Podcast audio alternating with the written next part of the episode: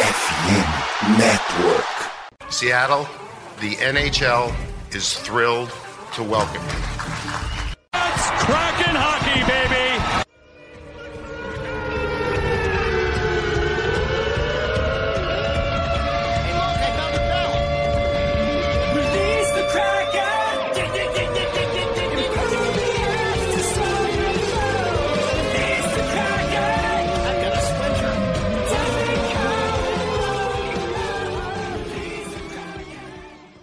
Release the Kraken! Torcedor do Seattle Kraken, torcedora do Seattle Kraken, estamos de volta depois de muito tempo fora, depois de ficar literalmente aí na stand-by, estamos de volta para mais um episódio. Lucas, dá um oi pra galera aí e vamos seguir esse episódio de cara lavada depois de sumir por tanto tempo.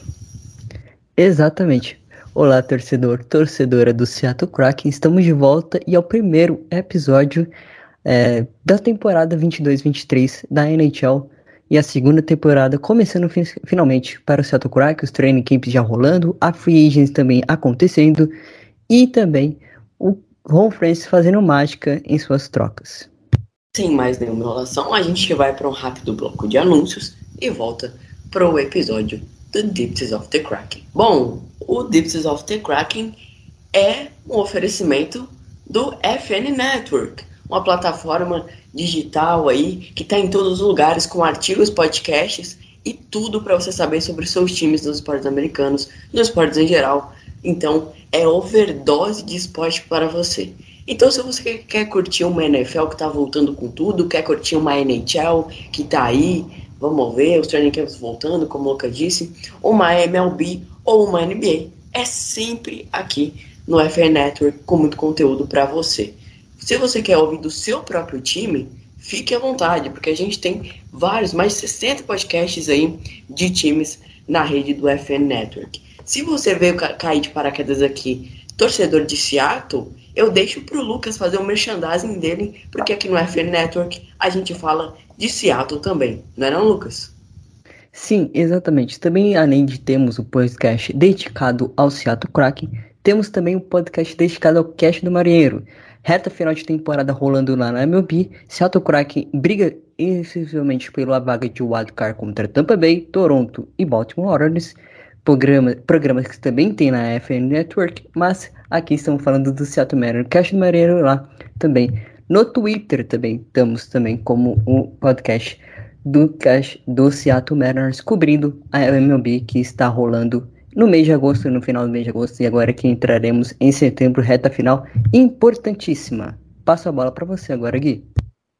Então é isso. Então vai lá, curte, se delicie, tenha overdose de Seattle, ou se você não torce pro Seattle Mariners, uma digna overdose de esportes, porque aqui é muito conteúdo. Agora, sem mais nenhuma enrolação, simbora pro episódio. It's Kraken hockey, baby! Bom, vamos falar de coisa boa. Coisa boa, assim. Ron Francis, Free Agency. Trago a notícia. Trago aqui as boas novas sobre a Free Agency do Seattle Kraken. Então vamos aos grandes movimentos do Kraken é, nessa Free Agency. Começando por André Burakovsky, que assinou aí por 24 milhões de dólares é, com o time do Seattle Kraken. Ele que veio do Colorado. Também o time trouxe o Justin Schultz, defensor, o Martin Jones, o Danny Shalowski, o Cameron Huck Center, é, prolongou aí com o Hayden Fleury, ainda tem André Pu- Putarowski, não é uma palavra não, tá bom? O Ryan Donato segue, o Ryan Sheehan segue, e aí a gente tem umas outras movimentações, como o Anthony Bibo, o Jasper Froden, o Victor Heskey, mas essas são as principais movimentações de free agency, tá? Então a gente não tá falando aqui do Oliver Bjorkstrand. A gente tá falando do que o time trouxe. Ainda prolongou com o Kaylee Fleury, né? O outro Fleury e o Daniel Sprong. Essa foi a free agency do Seattle Kraken. Uma free agency, Lucas, que o time não só trouxe ótimas ações, como promete dar um salto muito melhor do que foi na temporada passada, né? Exatamente. As adições é, que você acabou de citar, né, logicamente, antes, antes mesmo da Free Agents abrir, que abriu no último mês, na, na última quarta-feira de julho, estamos em agosto, no julho, na quarta-feira em julho, tinha saído a notícia da, das Quality Offers e de quem ficaria para a próxima temporada de 2022-23 para a equipe, tanto para jogar na NHL, possivelmente, e também para jogar na AHL, que teremos agora um novo time. E o Kraken, depois da abertura do mercado, foi atrás de um goleiro reserva, porque precisava. O Chris Dredd tinha se machucado durante o campeonato pela seleção canadense e está fora da temporada. É out of season para ele. E trouxe possivelmente o melhor backup goleiro da liga, possivelmente, que ele jogou muito bem o São José, por exemplo, jogou muito bem para o Philadelphia Flyers na última temporada. Ele não era goleiro titular, mas jogou assim algumas partidas também como um bom goleiro. Ele fez 35 jogos, cedeu 3.42 gols e fez 90% de defesas na temporada passada, considerando um cenário que hoje teremos um novo goleiro coach, né? E que e é um bom goleiro coach, sete anos de Toronto Maple Leafs, é, fez dois goleiros de Toronto serem All-Stars da, da conferência da conferência Winston, então pode ser uma, é uma baita edição aqui para ser o backup goaler do Philip Grubauer em termos de revezamento. Passando pelo lado defensivo do jogo, o Jansen Schultz já um cara mais veterano, era uma edição que possivelmente era mais viável, junto com o PK Subban, os dois nomes que poder, ou até o Kingsbury, né? Ex-Dallas Stars, hoje no Anaheim Ducks, tiveram as adições possíveis para a linha defensiva para tentar um pouco de envelhe... não envelhecer a linha, porque a, a, linha é muito jovem, mas dar um pouco mais de experiência à linha defensiva hoje. E aí traz o Jansen Schultz, que tem contrato de dois anos, 3 milhões em cada um dos anos. Ano passado fez 74 jogos, só dando adendo aqui, lembrando que o Adam Larson teve 82 partidas, ele jogou os 82 jogos durante a temporada de 2021-2022, então, assim, considerando em termos de saudável, podemos ter contato também com o Schultz. E também ele teve 4 gols durante a temporada, marcou 19 assistências e fez 23 pontos durante a temporada de 21-22. Ele era ex-Edmont Oilers e também pela última temporada jogou pelo Pittsburgh Penguins. A outra edição que o time fez foi o André Buravosky, aí um contrato de 5 anos, 5 milhões em cada um dos anos, 27 milhões e meio por tempo, 27 milhões e meio garantidos e 5,5 milhões de, euro, de milhões por ano. O André Buravosky jogou muito bem por Colorado e o Washington Capitals. Aliás, ele foi campeão nos dois times, uma coisa impressionante mesmo, em 2018 pelos Capitals e no ano passado por Colorado.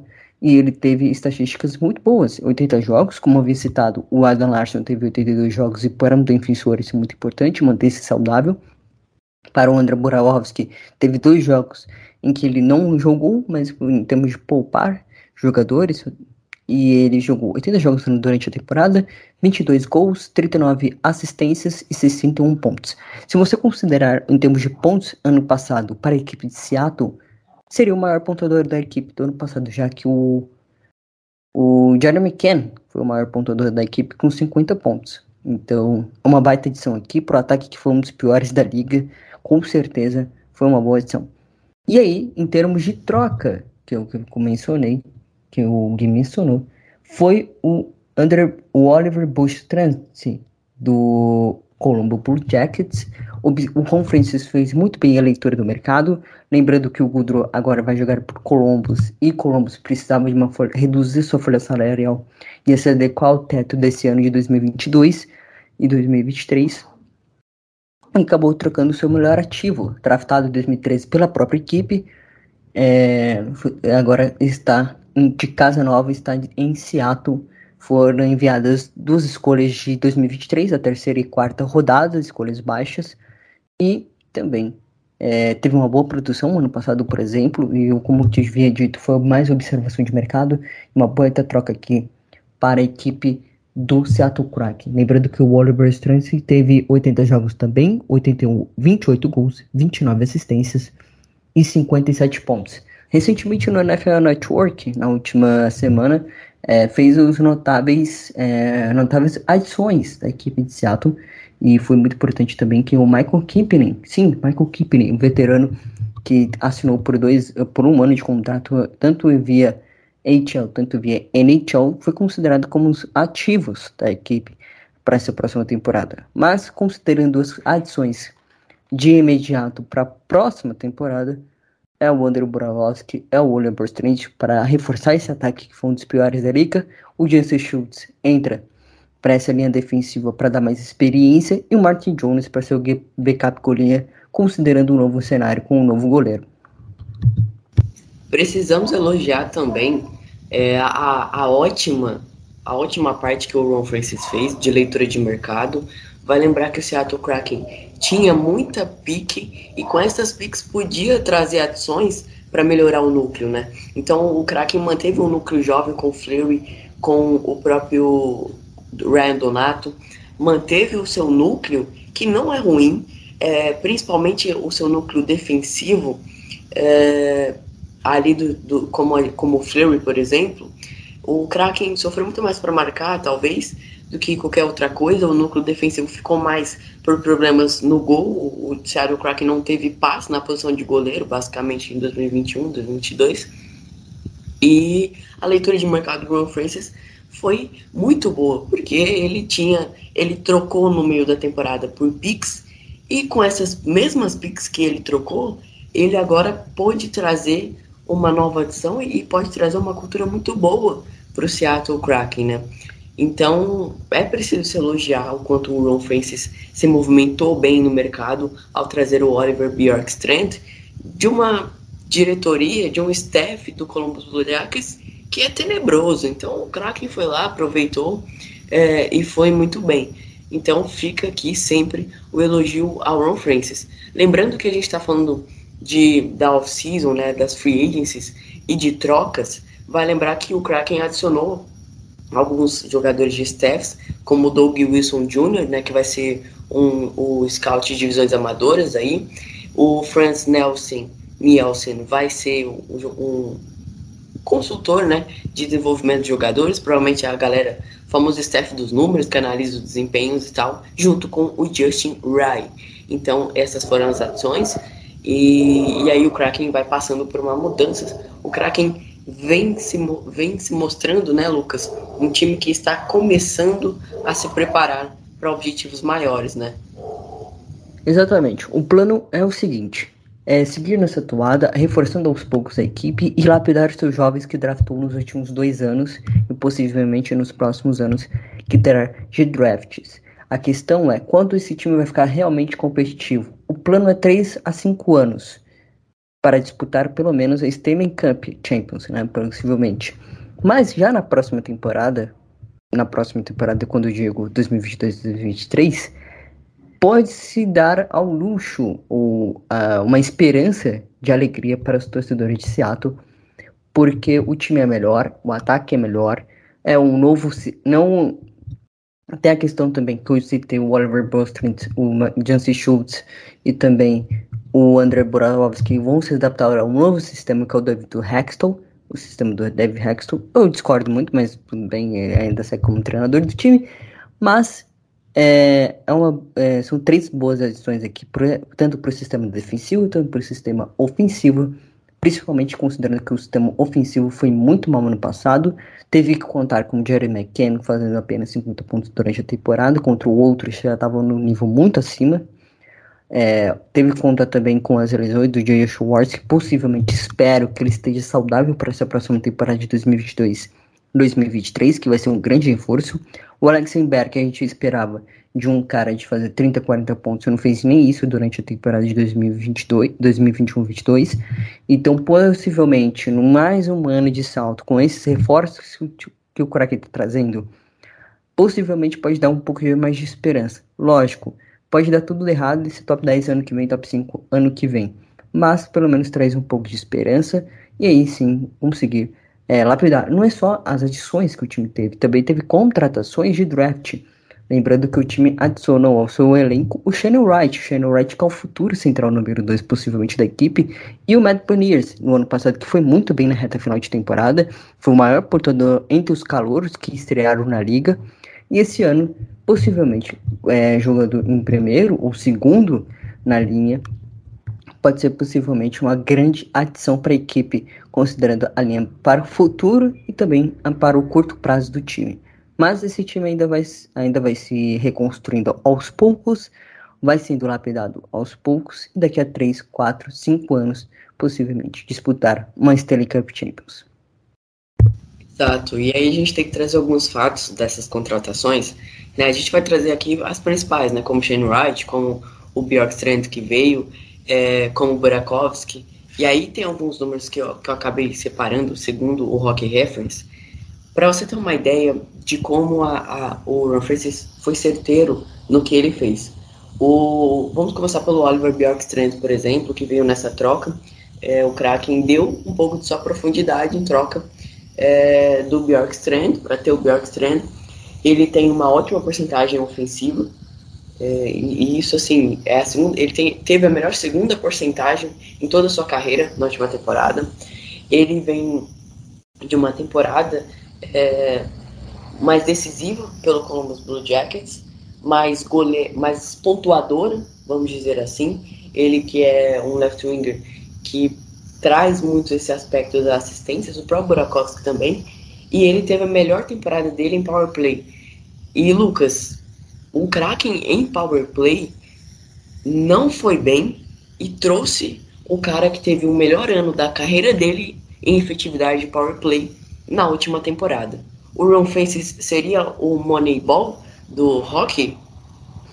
Seria sim, seria sim. É, com certeza, né? É, em termos de power play, ano passado foi um dos piores times da liga, talvez o top 5 piores times da liga, em termos de efetividade de power play, e você traz um cara que foi muito bem ano passado nesse quesito. Além só também de ter contar na reta final com o Matt Paniers muito bem nesse tipo de situação, né? Teve o gol, por exemplo, contra Calgary é, na estreia dele com, na efetividade de power play. Então, pode ser também que o time consiga ser mais efetivo nesse quesito, que é muito importante também quando você está com jogadores a mais no gelo. Então, considerando esse cenário de um novo sistema, podemos ter uma adaptação difícil para o Oliver e para o André. Mas se eles conseguirem se adaptar rápido desde o primeiro dia, aí o Seattle pode sonhar com coisas novas na próxima temporada. Um olho que a gente tem que ficar no Bjorkstrand é talvez lesão, né? Porque ele é um cara que não jogou muito ao longo das, das suas últimas temporadas por causa de lesão. E quando jogou, ele foi muito bem. Então é um cara que, se tiver saudável, vai ser uma adição muito boa. E eu não falo da boca para fora, ele realmente vai jogar muito bem aqui em Seattle. Eu espero, nós esperamos que ele jogue muito bem. E aí a gente tem também um outro cara, um outro aspecto, né? Um outro jogador, que é o Burakovsky, que, que eu tô falando. Ele vem também da temporada mais pontuadora, por mais que teve partidas a mais é, na 2020-21. Ele vem da temporada mais ousada, vamos dizer assim, a temporada que ele mais tentou, mais arriscou é, chutes né, com o puck ao gol adversário. E é um cara com mais assistências. Então o Kraken trouxe dois ótimos assistentes para o seu núcleo, para o seu núcleo de wingers, tanto left, tanto right wingers. E Lucas traz mentalidade vencedora, porque afinal de contas o Burakovsky é atual campeão da NHL, né? Não só atual campeão, também ele é bicampeão, como que eu havia dito anteriormente. Ele ganhou a Stanley Cup contra, com o Washington Capitals em 2018, naquela série maravilhosa contra o Golden Knight. Então, pode ser muito importante para a gente lapidar tanto o André Kubarovski e ele se adapte rápido ao, ao sistema do Dave Hexton, que ainda é uma grande questão e um grande. É, pé atrás desse time de 2022-2023, mas o que vem demonstrando que é um time muito mais encorpado aos poucos, se encorpando aos poucos, para aí sim disputar, chegar aos playoffs no, futuramente. E o Oliver ele é muito bom também em termos de chutes cruzados. Ele teve a maior porcentagem, ele teve bons chutes cruzados no ano passado. É, o ano passado faltou um pouco isso também, né, para o Seattle, Kraken, os chutes cruzados, principalmente em power plays. É, era mais chutes, é, jogadas pelo meio, era, raramente conseguia um, uma jogada perto do perto do muro do gelo, então tipo perto do rink, então, ele conseguia fazer é, um bom trabalho nesse quesito, fazer é, cortar a defesa, né? Fazer o, o drible do Ronaldinho, tirar a defesa, de, movimentar bem a defesa, que é muito importante em termos de power play.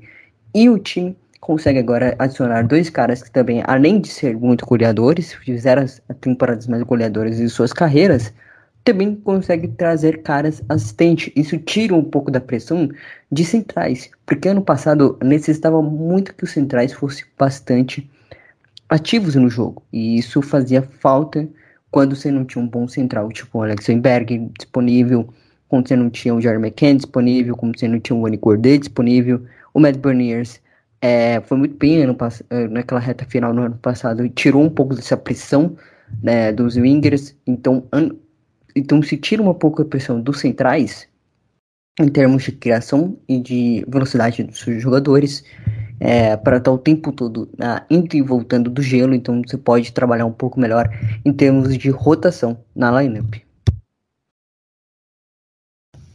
Talvez podemos esperar um Kraken com é, pelo menos quatro jogadores que marcaram mais de 25 gols, porque agora agora a situação está diferente. Eu até fui buscar uma matéria do The Rocket Readers, então vocês podem buscar lá no portal é, que o time não teve quatro jogadores com mais de 25 gols. E realmente, né, Lucas, foi o grande problema é, do time. O Jared McCann ficou muito sobrecarregado quando jogava. Então, basicamente, o time tinha esse problema, como você falou, que os centrais ficavam muito sobrecarregados.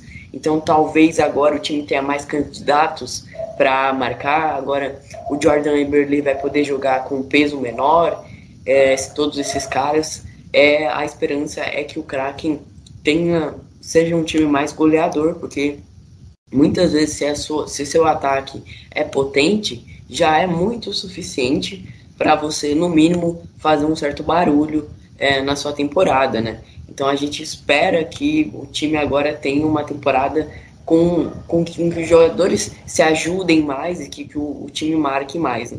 E aí, passando na pauta do Shane Wright, é, o Shane Wright assinou, né? Finalmente, porque lembra que ser draftado não é sinônimo de já estar no time.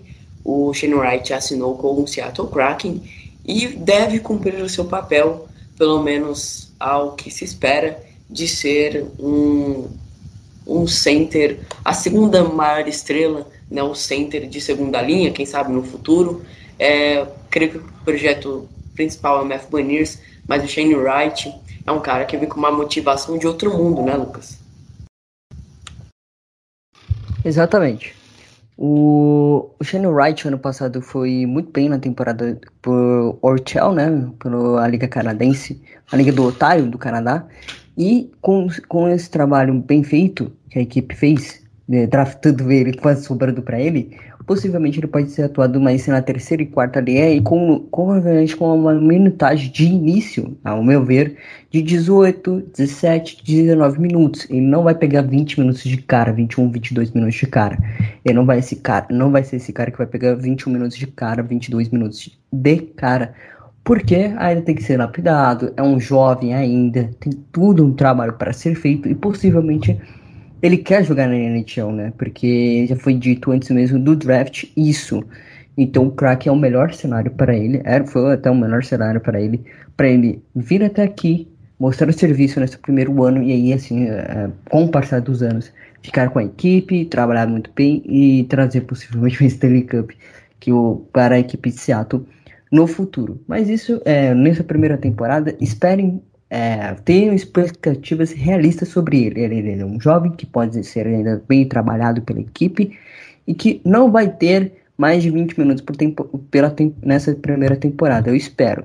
Se tiver, é porque eles estão achando que ele é, o, é a grande fator, é a grande estrela que pode sim fazer resolver a, um, em uma jogada resolver o jogo para a equipe. Então, o Shane Wright hoje chega com status de futura estrela da liga, mas que por enquanto não é e tem que ser bem lapidado para isso que aconteça. E o time do Kraken é, tem bons olheiros, tem uma boa diretoria, né? Vem trabalhando muito bem esse quesito. Ano passado, por exemplo, apareceu o Ryan Donato, que foi muito bem no ano passado. Tem o Vince que é um bom jovem, que foi excelente em St. Louis Blues. Agora seguiu essa. caiu de produção, logicamente, para um novo sistema, é, jogando uma nova posição. Possivelmente será melhor nesse ano de 2020 2023. Tem outros jovens também que apareceram ano passado. Tem os veteranos que apareceram também, faltando. É, lembrando que o Kraken teve que trazer veteranos para essa equipe é, durante a temporada, né, em trocas. É, teve o Mark Giordano, que foi trocado na realidade, e teve também outros nomes sendo trocados é, durante a temporada de 2022 e 2023, que foram muito bem ano passado para a equipe do Kraken. Então é isso. O Shannon Wright não vai ser um cara que é, não vai ser um cara tipo ativo dentro do gelo, vai ter seus minutos logicamente, mas se é, vamos ver o que vai acontecer na pré-temporada. Pré-temporada começa no mês que vem, lembrando, final do mês que vem já tem pré-temporada rolando na NHL. Então a gente já vai ter uma pequena amostra do que será a temporada do Shannon Wright pela equipe de Seattle. Possivelmente não fiquem, não fiquem surpresos se ele for para a NHL, tá? É, sei lá, ficar um aninho lá na NHL mesmo e depois aí sim ser uma estrela do Seattle cara que vou aí sim para a NHL é, ser lapidado e jogar muito bem com a equipe do Seattle Kraken. É isso. Então, basicamente, a gente deve ter um período de lapidação de dois, dois jogadores que prometem ser fora da curva, pelo menos no papel. Matthew Baniers e Shane Wright deve ser uma boa dupla. Brock Evans subindo. Ai meu Deus, eu estou iludido. Então, é basicamente isso que a gente tem para apresentar no, no, primeiro bloco. Lucas, de 0 a 10, qual foi a nota da movimenta das movimentações de Seattle é, nessa off-season? Eu dou 8,5, porque foi muito boa, e eu queria, eu queria pelo menos mais um defensor, mais um, um jogador mais experiente. Ok não ter chegado, porque chegou o Oliver Bostront é, e acabou que o salário cap explodiu, né? É, a gente tá, tem uma folha salarial de apenas um milhão de dólares, então não, tem, não teria como trazer pelo menos o Cliff Kingsbury. O Cliff Kingsbury não, o, o Kingsbury do, do Dallas Stars. Então, não, do ex da Dallas Stars, na verdade, que agora está em Anaheim. É, então é isso. É, eu dou uma nota 8,5, foi uma boa, foi uma boa free agency um bom draft também. Até considero que também foi um bom draft da equipe do Seattle Kraken, assinou com alguns nomes, por, esse, por Melacon, por exemplo, assinou com o Sean Wright, que é o principal nome. É, trouxe de volta o Ryan Donato, que é uma adição importantíssima para esse corpo de wingers para o corpo de centrais, é, a, segue o mesmo, né, para a temporada desse ano, o Mano Gordeu, Jeremy Ken, o Matt Paniers e o Alex Humberg, são os quatro principais centrais da equipe desse ano de 2022 e 2023. E, e faltou citar também que o André Borazowski e o Oliver Stronte jogam, é, podem tanto jogar de left winger como de right winger também. Então pode ser improvisado nessa, pode ser improvisado entre aspas, porque em tese eles jogam nas duas, eles podem ser bem utilizados nesse quesito e pode se extrair mais dos jogadores. Então, uma nota 8,5 para essa janela de eh, free agents, considerando em termos de salário cap que o time tinha, o time tinha 20 milhões de dólares e conseguiu utilizar muito bem esses 20 milhões de dólares para a próxima temporada e também conseguiu fazer um bom draft. Então é isso. Cara, eu dou eu dou uns, uns 7,5 só porque faltou mesmo profundidade defensiva para um, um, cara do lado direito da defesa. Acho que só por isso. Então, faltou esse cara, sabe? Faltou esse cara, então eu dou um 7,5 ali. É, tentando chegar quase no 8, mas 7,5 acho que tá de bom tamanho pela, pelas boas adições que o Ron Francis fez. Ele é o cara, deixa o Ron Francis trabalhar, deixa ele trabalhar. E é isso. E você, torcedor, você concorda, você discorda com a gente? É, Sempre importante sua opinião, óbvio. É, então, sem mais delongas, bora para o segundo bloco do Depths of the Kraken para falar sobre como deve ficar esse time e a gente vai falar do Coachella Valley e do Kansas City Mavericks, que são nossos times de ligas menores, vamos dizer assim, da ECHL e da AHL. Me recuso em falar do jeito inglês. Então, simbora para o segundo bloco. Kraken hockey, baby! Bons, vamos lá então, vamos falar de como deve ficar esse time do Seattle Kraken, agora com as adições do Bjorkstrand, do Burakovsky, lembrando que o, que o Herzl deve fazer trocas, deve adaptar, ainda é um período que ele vai, vai testar nos training camps, vai, vai testar coisa na pré-temporada, isso a gente sabe, vai testar coisa até ao longo da temporada, que ele é meio maluco, ele vai fazer as coisas dele lá, o que tiver de fazer, mas agora o time do Kraken tem dois left wingers bons. Ainda sinto falta, como eu disse no primeiro bloco, de um defensor direito, né? Mas começa a ter um núcleo muito bom e deve ter uma terceira linha novamente elétrica. Lucas, diga-nos para nós como deve ficar esse time do Seattle Kraken, pelo menos nesse início de, de season, nesse início de pré-temporada e logo depois de temporada, como, como seria o time perfeito até o momento? Então, vamos começar pelo mais fácil, que é o, possivelmente a grande questão dessa temporada, que é como que o Felipe Kurbauer vai atuar, porque ano passado foi um dos piores goleiros da liga, ele que vinha de um prêmio, disputou finalista de Vinzina e possivelmente criou-se uma expectativa muito grande e não conseguiu render, muito por conta é, botar a culpa no, no goleiro coach. Vamos ver se agora, com o novo goleiro coach, que é um, um, pouco mais experiente na liga, né? Teve sete anos de Toronto Maple Leafs, como havia dito no primeiro bloco, e também eu venho dizendo alguns, alguns programas anteriores que é, possivelmente deve ser um dos melhores, é, é o melhor, um dos melhores, com certeza, é, goleiro coach da liga do que veio do Toronto Maple Leafs que transformou o, André, o transformou dois goleiros de Toronto é, em All-Stars durante, durante seu período lá no Canadá. E agora ele vem para Seattle e possivelmente a grande questão é se ele vai conseguir recuperar o Flip Grubauer. Na linha defensiva, ainda assim, eu sei, mas seguirá o, o vice-dano pelo lado esquerdo da linha, é uma coisa patética isso de acontecer, e pelo lado direito, com certeza, é o Adam Larson. Hoje o Jimmy que hoje vai para a segunda linha, com o, o Jancy Schultz indo para a esquerda, possivelmente. Aí o California para a terceira linha, e aí fazer uma dupla, possivelmente um revezamento para esse lado direito da equipe, que hoje, em tese, não tem ninguém tão talentoso assim para essa próxima temporada de 2022-23. Então é isso, essa primeira linha seria Vincent e Adam Larson, que foi a linha titular, do, na, linha titular, entre aspas, é, durante a temporada inteira. Então foi e foi muito boa, né? Porque o Adam Larson jogou 80 jogos, o Vince Dan teve um período que passou por Covid e acabou não jogando o resto da temporada e possivelmente teria ou mais de, ou pelo menos 79, 80 jogos, possivelmente. Então ele jogou bastante no vice-dan. E ele teve problemas de lesão também, né? Durante a temporada.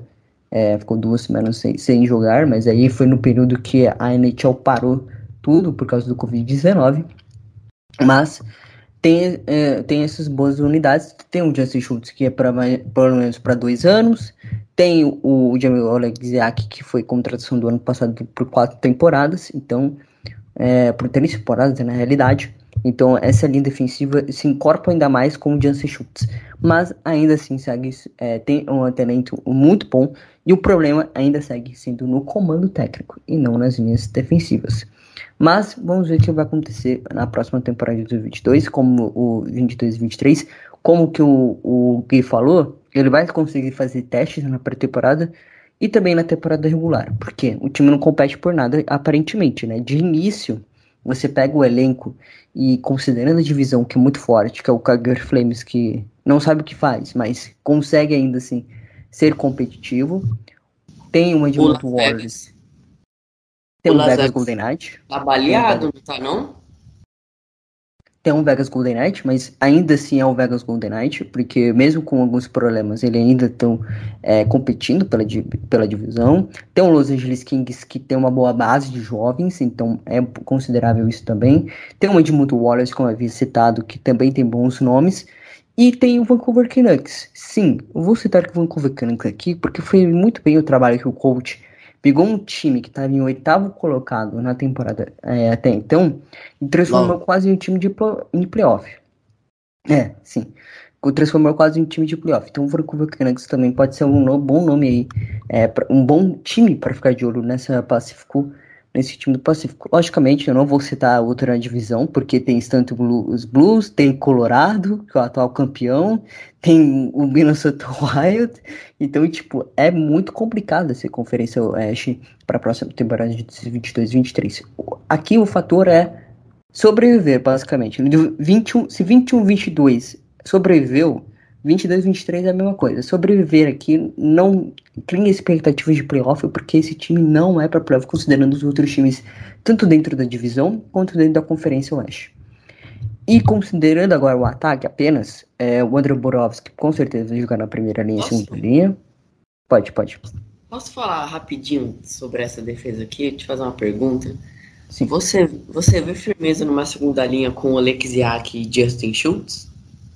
Vejo, porque o Olesiak é, não é um cartão veterano, né, quanto o Jansen Schultz, o Jansen Schultz tem mais de 30 anos, o Olesiak tem 22, 28, 28 anos, se não me engano, 28, 29, e possível, o Olesiak não foi tão bem ano passado, mesmo jogando quase sozinho né, na temporada inteira, então tem que se considerar, foi muito bem na reta final, principalmente marcando gols, dando assistência, então é, é um nome importantíssima aqui para essa defesa. E o Jensen Schultz também foi bastante assistente na temporada passada de 2022, 21-22, é, por, Pittsburgh, por Pittsburgh Penguins, que chegou até na, nos playoffs, até, né? Foi só eliminado, é, se não me engano, foi eliminado pelo North, North, Nova York Rangers. Se, me corrija aí se estiver errado. Isso, isso. Isso, em sete jogos, né?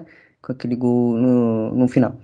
Então é isso. O Oleksiak com certeza e o Jancy Schultz é, vão ter que se adaptar desde o início, né? Porque possivelmente vai ser essa primeira, essa segunda linha ou a terceira linha entre os dois. Então, eu, lógico, você tem que ter o pé atrás, porque é uma nova linha, é um novo sistema para o Jancy Schultz. Então, de início, se tiver problemas, não fiquem irritados, porque é normal, vai ter termos de adaptação entre esses dois jogadores. Exatamente. Então, é, essa seria a defesa, né? E aí o Lucas vai falar pra gente o ataque, que agora é, podemos ver Bjork Strand e Burakovsky logo na primeira linha com o Matt Baniers? Considerando o ano passado, o David, com o David Hextall, possivelmente, porque ele usou os melhores jogadores, tanto na primeira linha, tanto na segunda linha, usou o Matt Baniers principalmente na segunda, na segunda linha o tempo todo, porque o Jeremy McKinnon estava destruindo na primeira linha, então teve que deslocar o garoto para a segunda, mas quando o Jeremy McKinnon é, teve que o Jeremy McKinnon teve é, é, logicamente o Matt Baniers é, jogou na primeira linha ano passado, foi muito bem também, então podemos ter mas de início eu acho que o Jerry McKenna vai ser o cara da primeira linha junto com o André Borovski, junto com o Oliver Bostrand, que os dois vão revezar entre primeira e segunda linha. Já na terceira linha fica um pouco certo porque tem um Brad Betenev para voltar, tem o Ryan Donato que vai estar tá voltando, tem Carson Tuaraski que acho que vai mais jogar na HL do que na NHL. Tem outros nomes também que voltaram, o Cole Lynch, por exemplo. Então, tem outros nomes aí para adicionar no ano que vem, a terceira e quarta linha são as mais incertas, com certeza, porque tem galera para voltar, como o Brandon Tanev, como eu havia dito, e também tem a galera que voltou, né? Porque o, o Colinid voltou, o Alexandre, Alexander Chu voltou, o Ryan Donato também voltou por contrato de um ano também. Tem outros nomes também para voltar. Então vamos ver o que vai acontecer nessa terceira e quarta linha. Mas ainda assim é um time é, moldado aos poucos e possivelmente é, é, sobreviver na, é, a, o objetivo é sobreviver na temporada, não possível a pior campanha da, na temporada de 2022-2023. Exato. Tem algumas simulações aqui, já trazendo.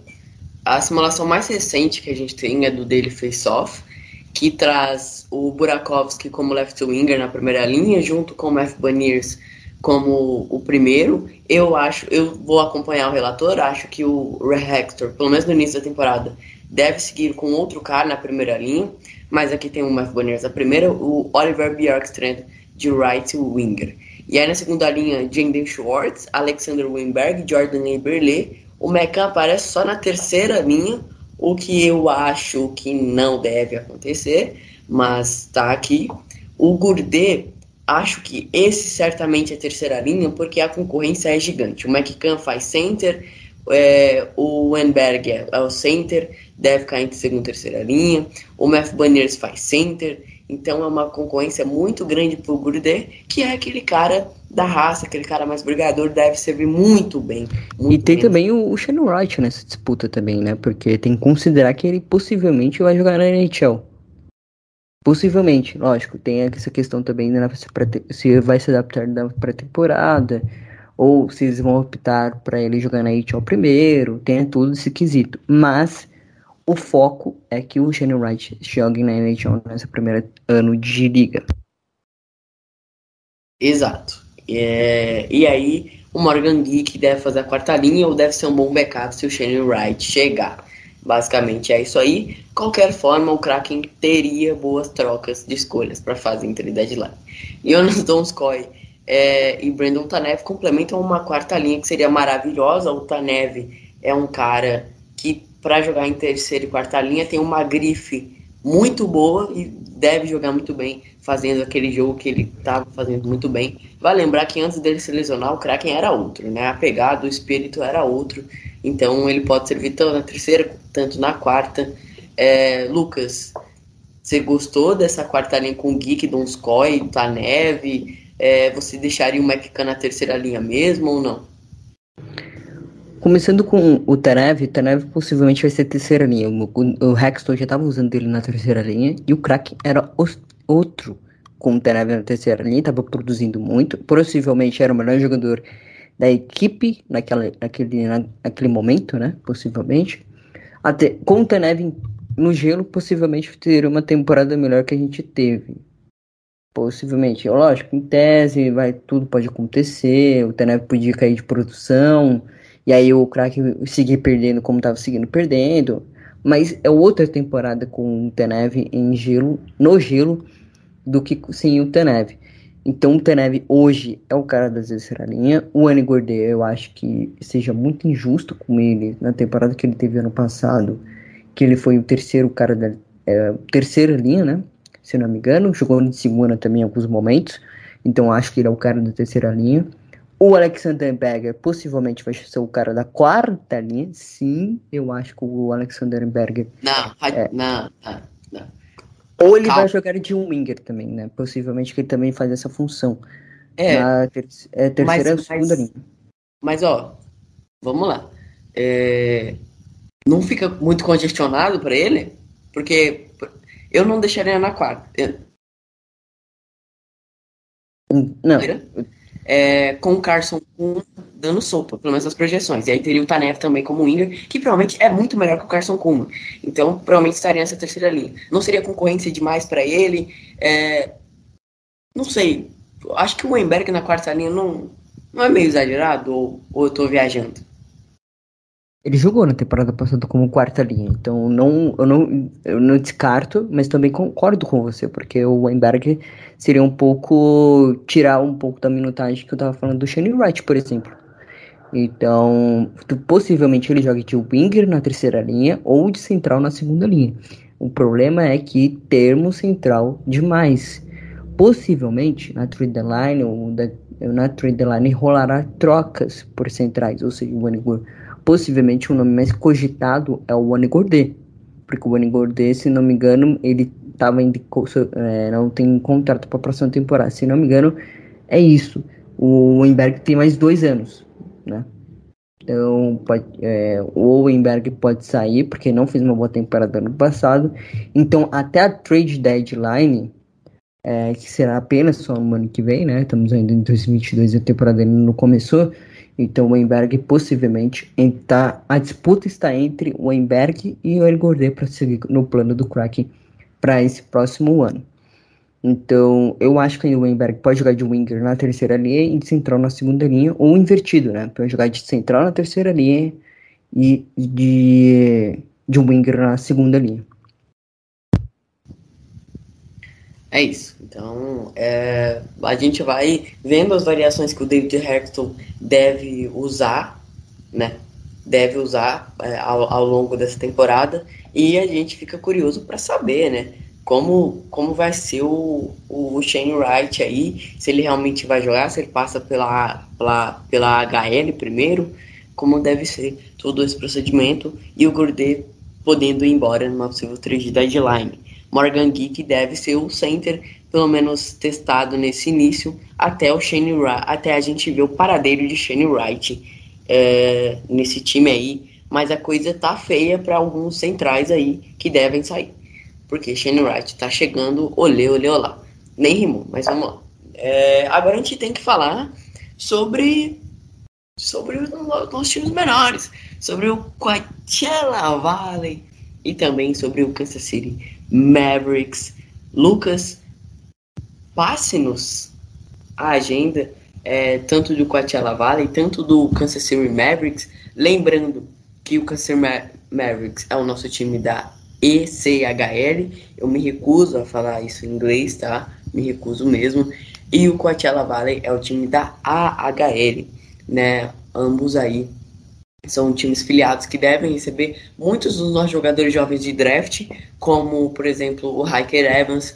É, não sei se o Shane Wright, né, o planejamento do Shane Wright é começar lá no Coachella Valley, se vai começar na temporada, como o Lucas disse. A, muito provavelmente ele deve começar na, na NHL rapidamente, mas fica, fica incógnita. Então, para você sempre ficar ligado sobre os times, Lucas, diga-nos o que, qual a expectativa que você tem sobre o Coachella Valley, sobre o Kansas City Mavericks, para esse futuro, porque afinal é o que o Kraken tem mais de precioso, né? é o futuro. Exatamente. É, considerando o IHL, que o time montou um time mais de veteranos, porque tinha que montar um time mesmo, assim, as pressas, vamos dizer assim, como que fez ano passado, por exemplo, teve que montar um time de draft expansion, ano, esse ano teve que montar um time basicamente das free agents com contratos de, de alguns jogadores de duas vias. Eu tinha citado anteriormente que o McKen, o Michael Kimmy, tinha sido um dos notáveis jogadores que o time tinha é, contratado, né, trago nessa free agents pela NFL Network. E ele tem contrato de duas vias, ou seja, tanto joga na NHL, ele é um defensor, ele joga tanto na NHL, tanto pela NHL. Então é um nome aí, bom nome. Tem um Carson Torres que voltou, tem um Cole Lind que também pode ser mandado para lá. Tem outros nomes também que foram contratados durante esse período. Tem o próprio BNB que voltou, né? É, goleiro. E tem outros nomes. Tem o próprio Joey Cordor, o, o Joey Darkor, que possivelmente era entre era duas decisões que estavam sendo discutidas antes da free agents ou era contratar um backup courier, ou era trazer o Jake da cura para suprir a falta do Chris Dredd. O que aconteceu? Contrataram o Martin Jones e agora o Joey da Cor vai jogar pelo time da HL, vai ser lapidado lá, possivelmente para ser um futuro goleiro ou ser, uh, ser negociado em algum momento na temporada, nas temporadas que virão. Ainda não sabemos o que pode acontecer com o Joey da Cor, que é um goleiro jovem que possivelmente tem bastante talento é, foi um dos melhores goleiros, por exemplo, o Charlie Chickers ano passado. Lembrando que Seattle teve que usar um clube mãe, assim, né, para colocar seus jogadores que tinham, sido draftados ano passado na temporada. É, então usou do Florida Panthers, é, o Charlie Chickers. Então é isso. O Kraken tem agora uma base na HL. É, tem o Homer Opener que vai acontecer em outubro. É, tem a nova arena também lá em, situada na região. E o time da AC Chow, então do Kansas City Mavericks, é um time menor ainda do da Chow, né? Ainda os jogadores para jogadores ali 16, a faixa etária 16, 17 anos. Então, se o Seattle Kraken quiser é, contratar, é, draftar alguns nomes e tem também contratar, né? Porque tem que assinar é, com esses nomes para os próximos anos. Tem um contrato agora de ACHL também é, para a equipe e, que vai tentar lapidar seus jovens. É, é, um, mercado, é um mercado, vamos dizer assim, para mais jogadores de 16, 17 anos que foram draftados ou que assinaram com a equipe e que estão é, sendo desenvolvidos por lá e jogando no rock americano, ou seja, jogadores internacionais ou possivelmente jogadores também tanto do, da América do Norte. Então, Canadá e Estados Unidos basicamente são os dois grandes mercados é, no, na NHL.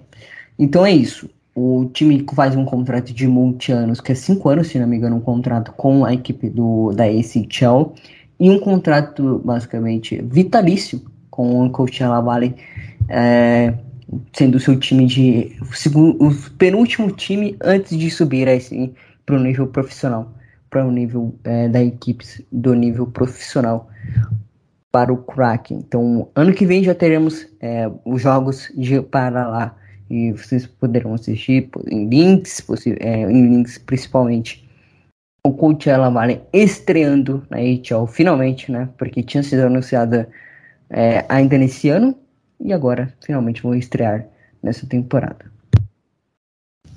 É isso, então vamos dar umas rapidinhas aqui. É, a gente tinha falado no primeiro bloco que o Kraken tinha trazido é, três caras ali mais de número, né? Um das divisões amadores, um scouter das divisões amadores e outros jogadores de desempenho e tal de, é, de consultar desempenho tal, de desenvolvimento de jogadores. É, o Doug Whitson Jr., ele era do São José Sharks e foi dito como a melhor adição do Seattle Kraken nessa comissão técnica toda que veio agora. É, ele foi muito elogiado pelo trabalho que fez em São José e agora vem para o Seattle Kraken. Outro cara que também é, foi elogiado aí é o Nielsen, né? Ele que jogou profissionalmente pelo New York Islanders, fez um bom trabalho também em análise de desenvolvimento no Detroit Red Wings e agora chega para trabalhar aqui em Seattle. E o, o, Ryan é mais neutro, assim, mas é, muitas pessoas acharam muito positivo. Até tem um artigo do Fansided que fala sobre, esses três, sobre essas três adições é, do time do Seattle Kraken. Então, se você quiser conferir, tá. Então, sem mais nenhuma enrolação, Lucas, tem mais alguma coisa para falar? Se tiver, fale e se despeça é, do pessoal. Eu havia citado que o, o, o eu não eu acabei falando da terceira e quarta linha no ataque, eu esque, acabei esquecendo outros nomes também, o Manny Gordeu, o Jordan Eblin. Então, vai aqui uma pequena revisão. O Eberler foi muito bem passado, por exemplo, principalmente na reta final. Então pode ser um nome a ser considerado de segunda e terceira linha e um, outros nomes que o Gui também citou. É, vai ser uma disputa interessante nessa pré-temporada principalmente, porque alguns nomes podem descer, como Morgan Pick, o, o Carson também, como outros, o Shane Wright, por exemplo, também podem descer, como outros é, nomes podem se estabelecer e ficar no time principal da NHL. Então é isso. Resumindo, é, o ataque melhorou, é, do pior ataque, possivelmente vai ser um ataque menos é, decente, eu espero, um ataque decente. Lembrando que tanto o, o Oliver e tanto o André, eles tiveram, eles seriam os maiores pontuadores da equipe, já que o Jeremy McKinnon foi o maior pontuador com 50 pontos e o Oliver teve 57 na temporada passada e o André Boralowski teve 61 e combinados eles tiveram 118 pontos de um ataque que teve só 50 com o maior pontuador. Então, possivelmente foi a, as duas melhores edições dessa equipe. É, maior, as duas são as duas melhores edições dessa equipe e que ajuda, vai ajudar também a esse ataque que foi muito mal ano passado em todos os quesitos que você podem imaginar. Então é isso. Obrigado a todos que ouviram. Siga-nos no Deep of the Kraken. Siga a rede FN Network, está com nova marca, novo logo também. E também siga as redes sociais do Deep of the Kraken lá no Twitter. E me siga também no Caixa do Marinheiro. Como havia dito, eu fiz o meu merchan antes no início da gravação desse programa. E com também É, eu quero que vocês é, quero que vocês também vão é, ouvir o cast do Marinheiro, que é, com o episódio recém-lançado das séries que, das séries que aconteceram é, na road trip contra Los Angeles, Oakland e Texas Rangers, e também nos próximos que viriam, que foi Washington Nationals e Cleveland Guardians. Então é isso. Obrigado a todos que ouviram. Passa a bola por Gui para encerrar esse programa. O cara é o rei do marketing, pô. O cara é o mestre do marketing.